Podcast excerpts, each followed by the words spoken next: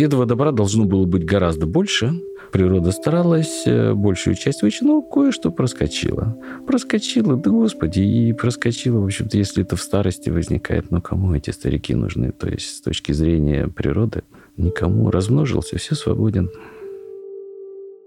Начало 70-х годов 20 века.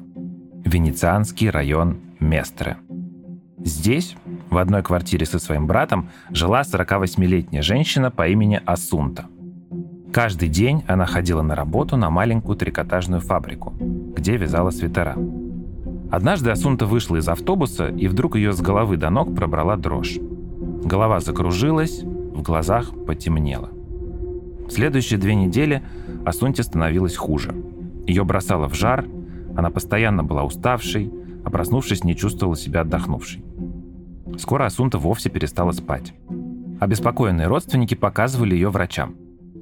Те предполагали болезнь Альцгеймера, болезнь Миньера, это поражение внутреннего уха, и даже подозревали, что Асунта страдает алкоголизмом. Но все эти диагнозы не подтвердились.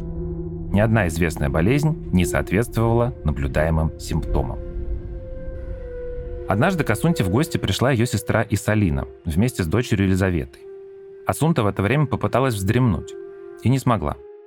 Глядя, как она мечется на кровати, дергает ногами и перебирает пальцами простынь, Исалина вздохнула и сказала Елизавете, «То же самое случилось с твоим дедом». «Но ты же говорила, что дед умер от энцефалита», – удивилась Елизавета. Мать покачала головой. Сколько человек может прожить без сна? На самом деле дольше, чем кажется. Асунта умерла от бессонницы через несколько месяцев, хотя последние месяцы перед смертью уже находилась в полубессознательном состоянии. Елизавета стала изучать семейные архивы и узнала, что в их роду люди поколениями умирали примерно в 50 лет от похожих симптомов. Хотя в причинах смерти врачи каждый раз указывали разное.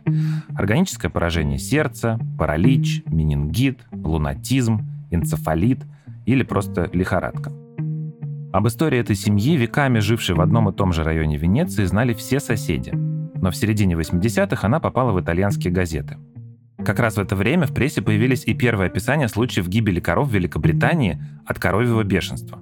В газетах писали, что странная смерть Асунты и падеж коров имеет нечто общее. И скоро об этом стало известно и тем, кто жил в районе Местра. К Елизавете, племяннице умершей, пришла неприятная слава – Дети подбегали к ее дому и мычали. Это потому, что они вычитали из газет, а скорее узнали от взрослых, о связи двух, казалось бы, не имеющих ничего общего явлений. Наследственная бессонница, поразившая итальянскую семью, и коровье бешенство действительно имели кое-что общее.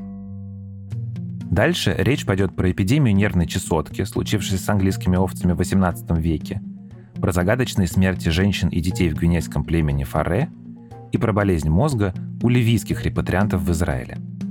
Все эти случаи, произошедшие в разное время в разных уголках планеты, имеют одну причину. Ту же причину, что у внезапной бессонницы, от которой умерла Асунта. И ту же, что вызвало массовое бешенство у коров. Все это разные болезни с разными симптомами. И тем не менее, их объединяет одна маленькая деталь.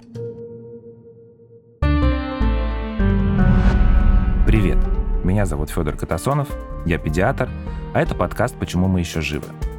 В этом выпуске будет болезнь, похожая на родовое проклятие, фатальные последствия традиционных ритуальных практик, зловредная костная мука и переписка генетиков и молекулярных биологов с разных концов света. Это выпуск о том, как были открыты самые странные инфекционные агенты. Это не бактерии, не вирусы, не грибки или паразиты. Это выпуск про прионы. Если вы ищете способы упростить быт, попробуйте заказать продукты в разделе «Готовая еда» онлайн-магазина «Самокат», который поддерживает наш подкаст в этом сезоне. Готовая еда из «Самоката» — это сырники, блины, пироги с сыром и шпинатом, индейкой, капустой, куриные и печеночные оладьи. Все свежее и по-домашнему вкусное. Выбрать и заказать любимые блюда можно в приложении. Для наших слушателей первый заказ в «Самокате» будет на 20% дешевле — а те, кто уже делал заказ в приложении, могут купить товары торговой марки «Самокат» с 10% скидкой. Все подробности в описании выпуска. Начнем разбираться в этой запутанной истории издалека, с английских овец. В 15-16 веках овечья шерсть стала для Англии одним из главных экспортных товаров, а сами овцы, соответственно, основой новой капиталистической экономики страны. Фермеры уделяли селекции овец много времени и тщательно следили за их здоровьем. И вот, в начале 18 века некоторых овечек стала поражать необъяснимая болезнь. Животные вдруг начинали бесконечно, настойчиво, до крови чесаться обо все поверхности. Потом с ними случались судороги и паралич, а через неделю они умирали. Научные методы того времени не позволяли найти причину болезни. Но странная эпидемия повторилась уже в 30-е годы 20 века. И вот тогда ученые взялись за нее всерьез. Из-за того, что овцы постоянно чесались, их болезнь назвали скрейпи, то есть в переводе с английского «почесуха». Ветеринары, нейробиологи и патологи изучали погибших животных, но не нашли в них ни бактерий, ни вирусов, ни грибков. Ничего, что могло бы вызвать почесуху. Правда, кое-что странное обнаружили в овечьем мозге. Это были вакуоли, то есть микропузырьки, делавшие мозговое вещество похожим на губку. На лицо были признаки нейродегенерации, то есть постепенного разрушения нервной ткани. И множество ученых пыталось понять, почему она возникает. Среди этих ученых был ветеринарный патолог Билл Хедлоу. Билл работал на полевой сельскохозяйственной станции в Беркшире, в Англии. А до этого занимался молекулярной биологией в США. Билл считал себя ученым старой школы в том смысле, что больше доверял не новомодной технике, а своему опыту и насмотренности – он интересовался невропатологией и видел много снимков срезов овечьих мозгов. Вообще, нарезать мозг на ломтики и потом их рассматривать – это стандартная процедура в нейронауках. Билл и сам умел это делать и хорошо разбирался в снимках. Однажды к Биллу пришел в гости его друг – Один из моих коллег по лаборатории в Rocky Mountains, Монтана, Уильям Джеллосон, паразитолог, натуралист старой школы. Ну, знаете, из тех, кто все время притаскивает в дом каких-нибудь мертвых животных, которых где-то находят. У него был тур по Восточной Европе, и в Англию он тоже прилетал. Это было летом 1959 года. Он заглянул к нам на обед и сказал, Uh, Знаешь, в медицинском музее Велкома в Лондоне показывают снимки людей каменного века с Папуа-Новой Гвинеи. Uh, Это были не просто снимки, а фото мозга гвинейцев, умерших от загадочной болезни под названием куру. Биллу же интересно смотреть на мозги. Значит, ему точно стоит это увидеть. Хедлоу так и сделал. Он отправился в музей. Там были эти красивые цветные макрофото мозговой ткани, а под ними табличка с описанием клинической картины заболевания. И я увидел те самые нейроны с вакуолями. Я знал, что в человеческой невропатологии эти пузырьки — редкое явление, а вот ветеринарам они известны и ассоциируются почти исключительно со скрейпи. Это не могло быть совпадением. Билл сел писать письмо о своем открытии одному коллеге, который как раз в это время находился в Новой Гвинее. Что же это за болезнь такая? Куру.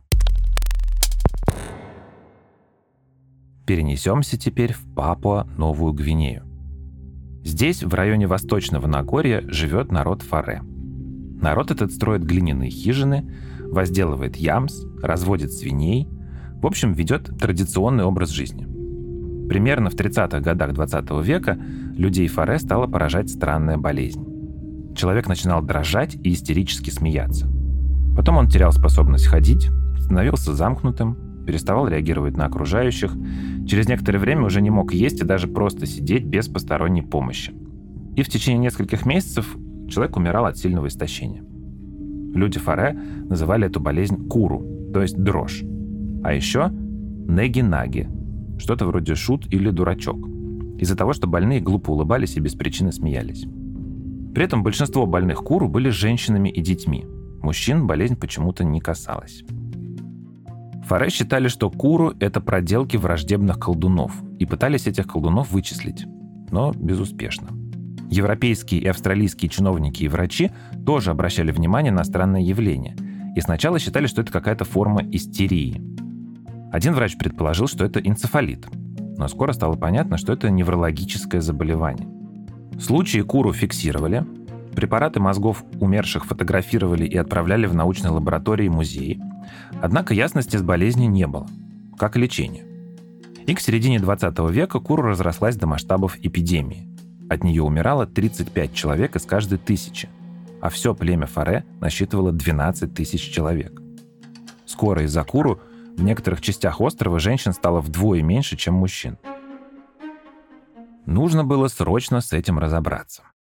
И тогда на остров по приглашению местного чиновника приехал американский физиолог и вирусолог Даниэль Гайдузик. Он провел настоящее этнографическое исследование. Поселился в племени Фаре и в течение пяти лет наблюдал за людьми, изучал их язык, культуру и обычаи, а заодно проводил аутопсию больных куру. Вскоре Гайдузику стало очевидно, что вызвало эпидемию куру. Как он сказал спустя 50 лет, даже в пьяном состоянии можно было прийти к такому заключению. Причиной был ритуальный каннибализм. Члены племени Фаре верили, что жизненная сила их родственников после смерти должна вернуться обратно к живым. И чтобы ее получить, надо съесть тело умершего. В пищу шло все, кроме желчного пузыря. Он слишком горький. Мужчинам на ритуальных погребальных трапезах доставались мышцы, а женщинам и детям – внутренние органы и мозг любимого родственника. Гайдузик сообразил, что дело в этом. Болезнь наверняка передается через поедание мозга, поэтому и болеют ею женщины и дети. Как раз в этот момент, в 1959 году, Даниэлю пришло письмо от его британского знакомого Билла Хедлоу. Тот, как мы помним, сходил в медицинский музей и обнаружил, что мозг людей, умерших от куру, и овец, умерших от почесухи, удивительно похожи. То есть куру — это какая-то человеческая форма скрейпи. Этой мыслью Хедлоу и поделился с Гайдузиком. Гайдузик был специалистом по вирусам, поэтому решил, что перед ним нейродегенеративное заболевание, которое вызывает некие медленные вирусы. Медленные, потому что инкубационный период и куру, и скрейпи может достигать многих лет. Концепцию медленных вирусов предложил ранее другой ученый, изучавший скрейпи. Однако вирусы должны заражать, и чтобы проверить эту гипотезу, надо было экспериментально кого-то заразить. Тогда другой коллега Гайдузика, Джо Гибс, заразил несколько шимпанзе материалом из мозга умерших от куру людей. Две обезьяны тоже заболели куру и умерли. Впоследствии другие ученые стали заражать куру макак, бабуинов, морских свинок и других животных. И вскоре пришли к выводу, что куру, кроме скрейпи, похоже еще на одну редкую болезнь, которую в начале 20 века независимо друг от друга описали двое немецких врачей – Ханс Герхард Кройцфельд и Альфонс Якоб. Они наблюдали пациентов с нарушением координации движений и деменцией. Пациенты теряли память, их сознание путалось, а мышцы судорожно сокращались. Дело явно было в поражении мозга. Его так и назвали – болезнь Кройцфельда-Якоба. Она очень редкая, один случай на миллион, и при этом очень загадочная. 60 лет ученые не могли сказать о причинах этой болезни ничего конкретного. Пока в 1972 году две пациентки с болезнью Кройцфельда якобы не оказались на приеме у Стэнли Прузинера. Стэнли Прузинер был блестяще образованным неврологом и биохимиком. Он получил степень доктора медицины в университете Пенсильвании, проходил медицинскую практику в Калифорнийском университете и работал в лаборатории Национального института здоровья. В фокусе внимания Стэнли были нейродегенеративные заболевания. И он, конечно, был в курсе всех последних научных знаний и дискуссий по этой теме. Он знал и про куру, и про скрейпи, и про болезнь Кройцфельда-Якоба. Последняя особенно его поразила тем, как быстро, в течение двух месяцев, она разрушила мозг одной из его пациенток, не затронув тело. Стэнли знал и про концепцию медленных вирусов, которые могут быть виноваты во всех этих заболеваниях. Однако эта концепция Прузнера не устраивала. Стэнли задался простым вопросом. Если это вирусы, то где же иммунный ответ организма на них? Любое народное тело, а тем более вредное и заразное – попавшее в организм, обязательно должно вызвать реакцию иммунной системы. Выражается эта реакция главным образом в виде воспаления, но его ни у кого не наблюдалось. Получается, иммунного ответа не было ни у людей, ни у овец. Кроме того, специалисты по скрепе уже выяснили, что на ее предполагаемого возбудителя не действуют ультрафиолет и радиация, сильные чистящие вещества, спирт, формалин, формальдегид и кипячение. В общем, все, что обычно применяют для дезинфекции, не действовало на возбудители скрейпи, а значит и куру, и болезни Кройсфельда Якоба. Стэнли Прузинер задался целью выяснить, что же такое все-таки этот возбудитель. Он стал заражать скрепи мышей и хомяков, а потом рассматривал их мозги под микроскопом. Увиденное ученый назвал биохимическим кошмаром. Он наблюдал какую-то инфекцию, которая распространялась не от клетки к клетке, как нормальные бактерии и вирусы, а от молекулы к молекуле. И тут нужны были уже не микробиологические методы, а методы молекулярной биологии. Тут я Стэнли ненадолго оставлю. Расскажу про еще один медицинский случай, который подтолкнул ученых к разгадке причины всех упомянутых в этом выпуске болезней. Между 63 и 72 годами врачи зафиксировали 29 случаев болезни Кройцфельда-Якоба у израильских репатриантов из Ливии. Как я уже говорил, во всех этнических группах распространенность этой болезни едва ли один случай на миллион. Но в случае с этими репатриантами выходило, что у них распространенность 31 случай на миллион. Случайностью это быть не могло. Медики, разумеется, заподозрили, что репатрианты наелись мозга овцы, больной скрейпи, и заболели человеческим аналогом этой болезни. Мозг овцы действительно входит в некоторые блюда ливийской кухни. Но гипотеза оказалась ложной. Когда за дело взялись генетики, оказалось, что как минимум 14 заболевших были членами одной семьи. Более того, почти у всех болезнь проявилась в одном и том же возрасте – около 56 лет. Ясно, что проблема была генетическая. Этот случай подозрительно напоминал тот, с которого я начал этот эпизод. Историю итальянского семейства, в котором люди поколениями умирали от бессонницы. Итак, у Елизаветы в Венеции от загадочной бессонницы умерла тетя Асунта. Это была бы очередная печальная утрата, однако Елизавета не хотела больше игнорировать свое семейное проклятие. Тем более, что вскоре от бессонницы умерла и другая ее тетя. Елизавета обратилась за помощью к мужу, проницательному врачу Иньяцио Ройтеру. Он тоже был в курсе актуальной медицинской повестки, знал про куру, болезнь Кройцфельда-Якоба и медленные вирусы. И заподозрил, что серия случаев в роду его жены может иметь к этому отношение. Ройтер сохранил мозг умершей от бессонницы Асунты, нарезал на ломтики, законсервировал в парафине и показал коллегам. Те нашли поражение одного конкретного отдела – таламуса. Но на тот момент, в начале 80-х, это еще никому ни о чем не говорило. Когда об их истории рассказали в газетах, Ройтер понял, почему дети подбегают к их дому и мычат. В 1987 году в Британии описали первые случаи чего-то похожего на скрейпе, но не у овец, а у коров. Коровы не чесались, но у них отказывали ноги, наступал паралич, и вскоре они умирали. Счет таких случаев пошел на сотню тысяч – когда несколько человек умерли, поев зараженного мяса, в Британии началась паника. Конечно, паралич – это не бессонница. Симптомы двух болезней разные. Зато мозг коров под микроскопом вполне себе напоминал таламус асунты. Он тоже был разрушен, но не просто разрушен, а усеян вакуолями. Значит, он был похож и на мозг овец со скрейпи.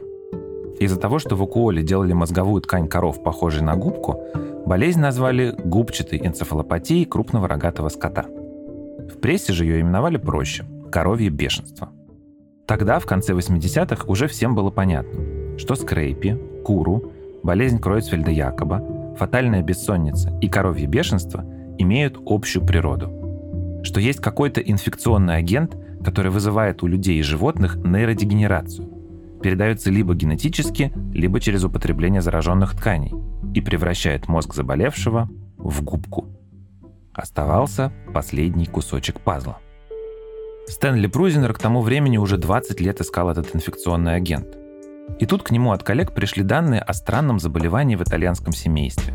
Заболевание, которое так и назвали – фатальная семейная бессонница. Когда Прузинер изучил снимки мозга и факты, собранные Иньяцио Ройтером, картина сложилась. Вот что выяснил Стэнли Прузинер – Причиной всех этих болезней, включая семейную бессонницу, были не вирусы и даже не медленные вирусы. Это были белки. Обыкновенные белки, из которых состоит наш организм. Точнее, не совсем обыкновенные. Чтобы понять суть открытия Стэнли Прузинера, нам нужен краткий экскурс в молекулярную биологию. Наше тело Каждый его орган и каждая ткань состоит из белков. Белки — это высокомолекулярные соединения, и они синтезируются в организме постоянно. Синтез происходит в процессе копирования информации с генах, записанных в нашей ДНК. Определенные белки синтезируются только в нервных клетках. Всем известно, что белки нужны для построения мышц. Но на самом деле белки выполняют в организме множество биохимических функций. Обеспечивают энергообмен внутри клеток, процессы дыхания, пищеварения, нервной активности. В общем, участвуют практически во всех биологических процессах. Белок — это очень длинная молекула, и в виде вытянутой ниточки хранить ее в организме неудобно. Поэтому белки в нашем организме особым образом свернуты. Сначала свернуты спиралькой, потом спиралька свернута в клубочек, а клубочки в пружинку. Это называется первичная, вторичная и третичная структура белка. Есть еще и четвертичная. В норме все белки в нашем организме свернуты особым образом и повернуты под особым углом. Вот как это объясняет Виталий Кушниров, доктор биологических наук, ведущий научный сотрудник Федерального исследовательского центра биотехнологии РАН. Мы знаем, что белок – это в сущности длинная ниточка, которая по каким-то правилам сворачивается в клубочек заранее ожидаемой формы.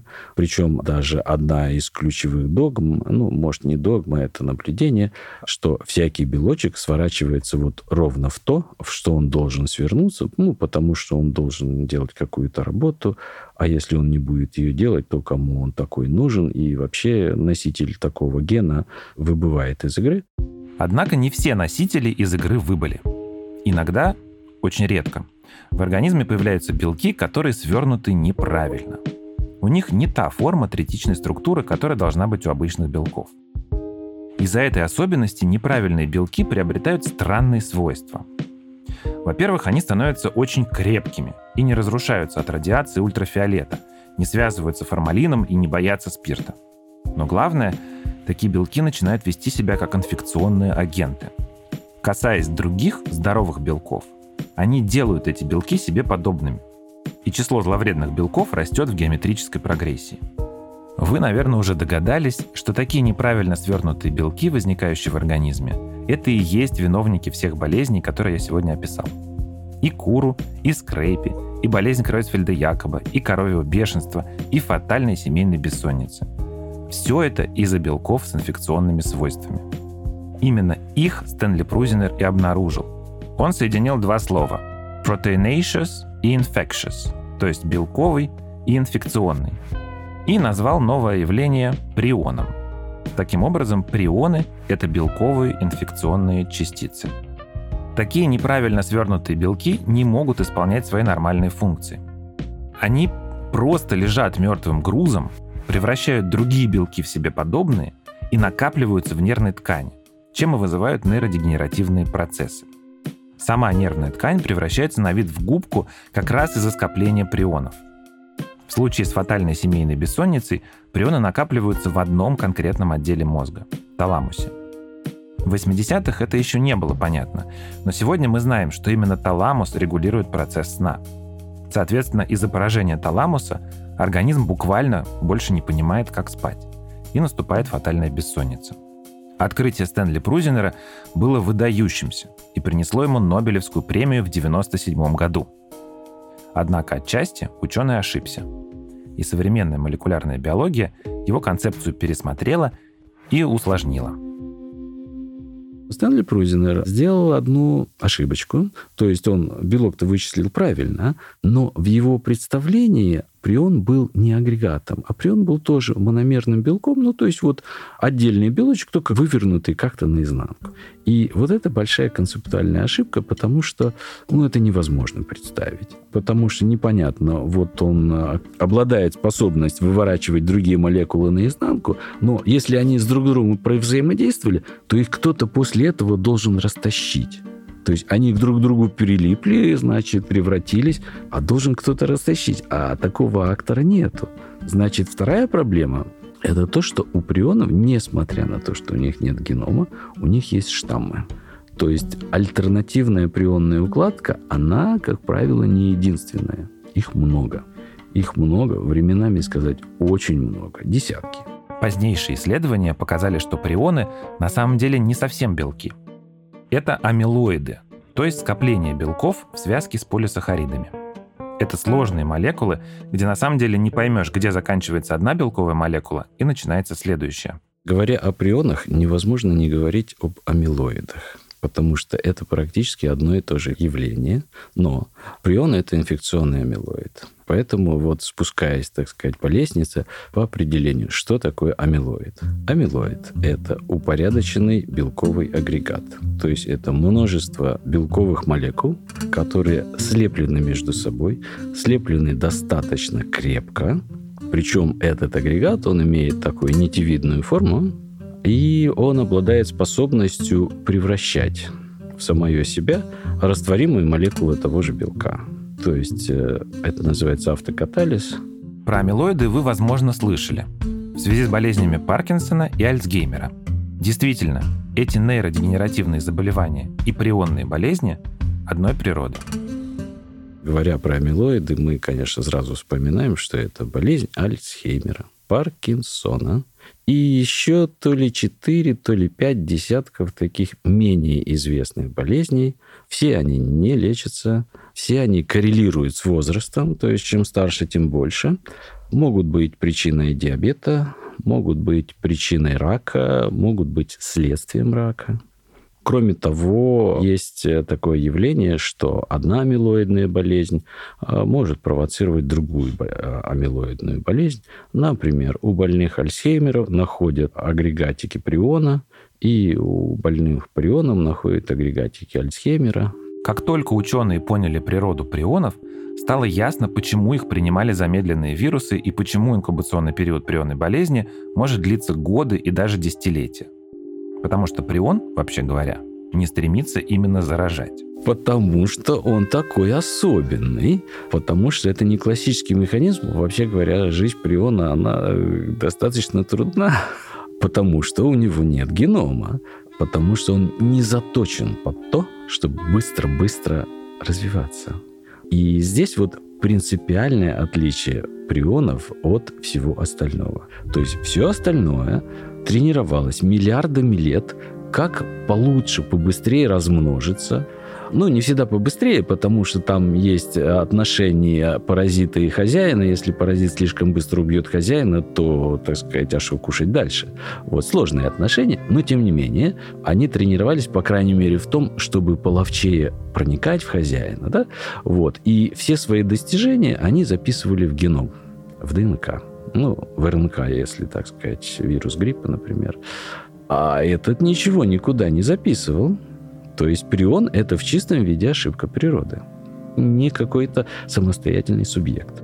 А еще стало понятно, почему прионы такие прочные, их не берет ни формальдегид, ни кипячение. Потому что белочки-то обычные, они ведь э, не только заточены под то, чтобы быть прочными. Они где-то прочные, а где-то не очень прочные. Они должны работать они должны вот какими-то своими частями двигаться. Э, конечно, разные задачи есть у белков. Некоторые белки структурные, это одно дело, а некоторые белки работают, там вот рибосомы как-то шевелятся. Если у белочка есть АТФ, расщепляющий блок, э, вот, то это автоматом значит, что у него какие-то части шевелятся в ответ на расщепление аденозин-3-фосфата, это энергетическая молекула. Э, рибосома тоже постоянно движется вот, по мере того, как она синтезирует другие белки и так далее. Поэтому белки нельзя сделать очень прочными. Вот они рассчитаны под какой-то предел. Вот, э, скажем, человеческие белки, они там рассчитаны 42 градуса, и все свободен. В общем, у нормальных белков есть части, которыми они взаимодействуют с другими веществами в организме. Например, такими, которые эти белки могут расщеплять, за счет чего происходят нужные организму химические реакции. Но априон полезных функций не выполняет. Ему, так сказать, нет нужды с чем-то еще взаимодействовать. Поэтому у него нет частей, за которые его можно было бы подцепить и расщепить, а значит уничтожить. То есть прион — это просто слипшийся комок, устойчивый к разрушению, но и ни к чему не применимый. Генетики заподозрили, что если белок свернут неправильно, значит он таким неправильным уже появился, то есть неправильно синтезировался с ДНК. Вскоре после открытия Стэнли Прузинера в 1986 году обнаружили и ген, ответственный за прионные белки. Это оказался ген PRNP, который лежит у нас на 20-й хромосоме. Это очень важный ген. Он участвует в энергетическом обмене клеток, передаче нервных импульсов и поддержании циркадианных ритмов, то есть регулировании суточных циклов активности и покоя в клетках, органах и в организме в целом. Предполагается даже, что он участвует в формировании памяти. В норме с этого гена считывается совершенно нормальный белок. Но иногда, очень редко, получается белок прионный. Иногда это связано с мутацией гена.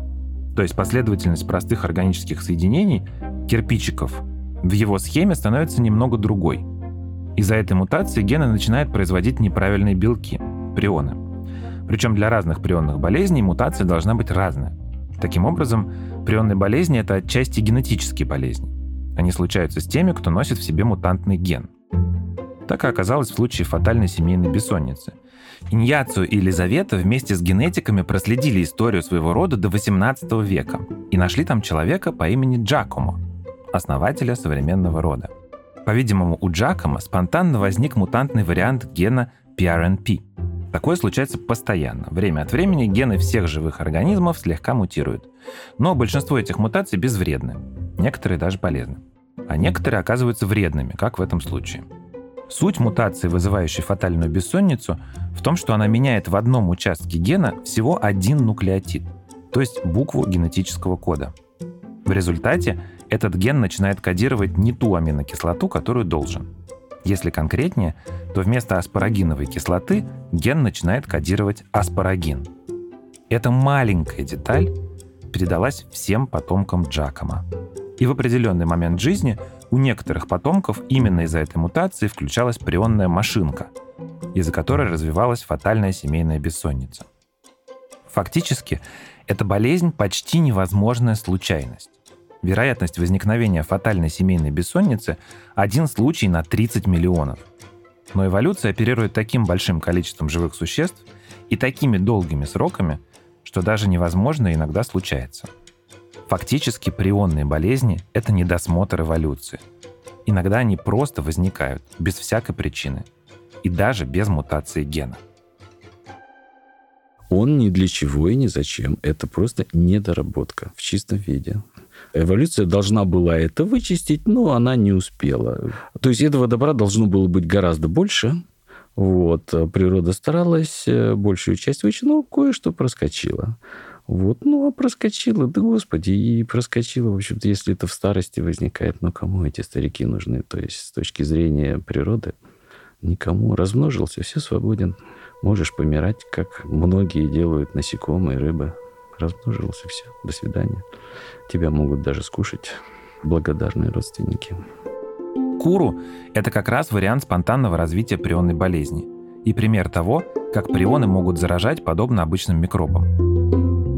Еще в 1961 году медик Майкл Алперс и антрополог Ширли Линденбаум провели среди людей Фаре историко-эпидемиологическое исследование – и выяснили, что, скорее всего, около 1900 года у одного человека, который жил на краю территории Фаре, спонтанно развилась какая-то форма болезни Кройцфельда-Якоба. Его съели в ритуальных целях. Его родственники заболели куру, умерли, их тоже съели. И так болезнь медленно распространялась среди родственников и потомков этого человека. Что касается почесухи, то она, скорее всего, имеет генетические причины. Потому что в XVIII веке фермеры активно занимались близкородственным скрещиванием животных, чтобы получить более шерстяные породы. И закрепили генетическую мутацию, которая приводит к образованию прионов, вызывающих скрейпи. А вот английские коровы заболели коровьим бешенством не из-за мутации, а потому что их кормили костной мукой из овец. И какая-то овца оказалась носительницей скрейпи – то есть коровы заразились прионной болезнью примерно тем же путем, что и люди фаре. Вот такие жутковатые белки. Как только стало понятно, из-за чего возникла куру, в Новой Гвинее запретили ритуальный каннибализм. Точнее, он и раньше был под запретом, но теперь власти просто стали тщательно за этим следить. И уже со второй половины 60-х болезнь куру исчезла – Эпидемия губчатой энцефалопатии стоила Великобритании колоссального ущерба в 7 миллиардов фунтов стерлингов и вынудила отправить на убой миллионы животных. В начале 2000-х это привело к ужесточению мер регулирования кормов, так что эпидемия коровьего бешенства, как и болезнь куру, остались в прошлом. Хотя их риск все равно сохраняется, ведь для заражения прионной болезнью достаточно всего одного амилоида, проникшего в мозг. Итальянская семья с фатальной семейной бессонницей по-прежнему живет. Кстати говоря, всего в нескольких километрах от того места, где жил их предок из 18 века. Однако ген фатальной бессонницы распространился за пределы рода. Из 70-х известно еще о 40 семьях, где есть это заболевание. В 2019 году во всем мире насчитывалось 232 человека с болезнью Кройцфельда-Якоба. 90% этой болезни – это спонтанные случаи. То есть никаких мутаций. Все как у всех. Чисто случайно он, так сказать, этот белочек долго думал, перебирал там свои возможные укладки. Потом бах, что-то в нем щелкнуло, опаньки, и пошло размножаться.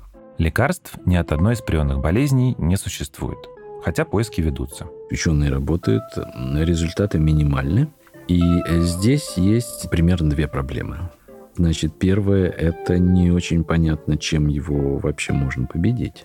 Первое, что в голову приходит, найти какую-то такую молекулу, которая будет присоединяться на конец фибрилы вместо а, нормального белка прионного и блокировать этот конец, и все было бы хорошо. Как-то такие молекулы находятся, ну, с трудом. Вот есть сообщение, что что-то даже на мышах работало, а на человеке работать не хочет. Движение в этом направлении есть, но до конечной точки еще далеко. Второй хороший вариант – это антитела. То есть антитела связываются с прионными агрегатами, затем, так сказать, их поглощают макрофаги, пытаются как-то переварить. Э, Все естественным путем. Однако действенных антител к прионам тоже пока нет. Хотя сама природа прионов ученым уже в целом понятна. Но в целом нужно понимать, что прионы и амилоиды – это не что-то вот супер-пупер необыкновенное. Это вот то, что осталось невычищенным, потому что это общее свойство белковой материи. То есть, если вы просто вот а, возьмете и случайную аминокислотную последовательность синтезируете, то она с большой вероятностью тоже будет делать это. В общем, прионы — это просто то, что иногда, очень редко, но случается в организме.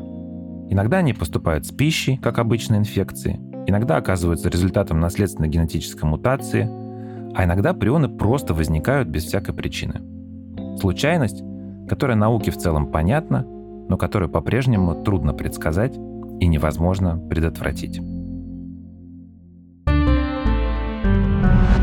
Это был подкаст «Почему мы еще живы» студии «Либо-либо». Мы сделали этот эпизод вместе с автором сценария Евгенией Щербиной, редактором Настей Красильниковой, медицинским редактором Нигиной Бегмуродовой, продюсерами Машей Агличевой, Лика Кремер и Ксенией Красильниковой, звукорежиссерами Ниной Мамотиной и Алексеем Воробьевым и композиторами Кирой Вайнштейн и Михаилом Мясоедовым. Музыку и звуки для этого подкаста мы берем из библиотеки Blue Dot Sessions. Меня зовут Федор Катасонов. Слушайте нас во всех приложениях для подкастов и не забывайте оставлять оценки и отзывы. Пока.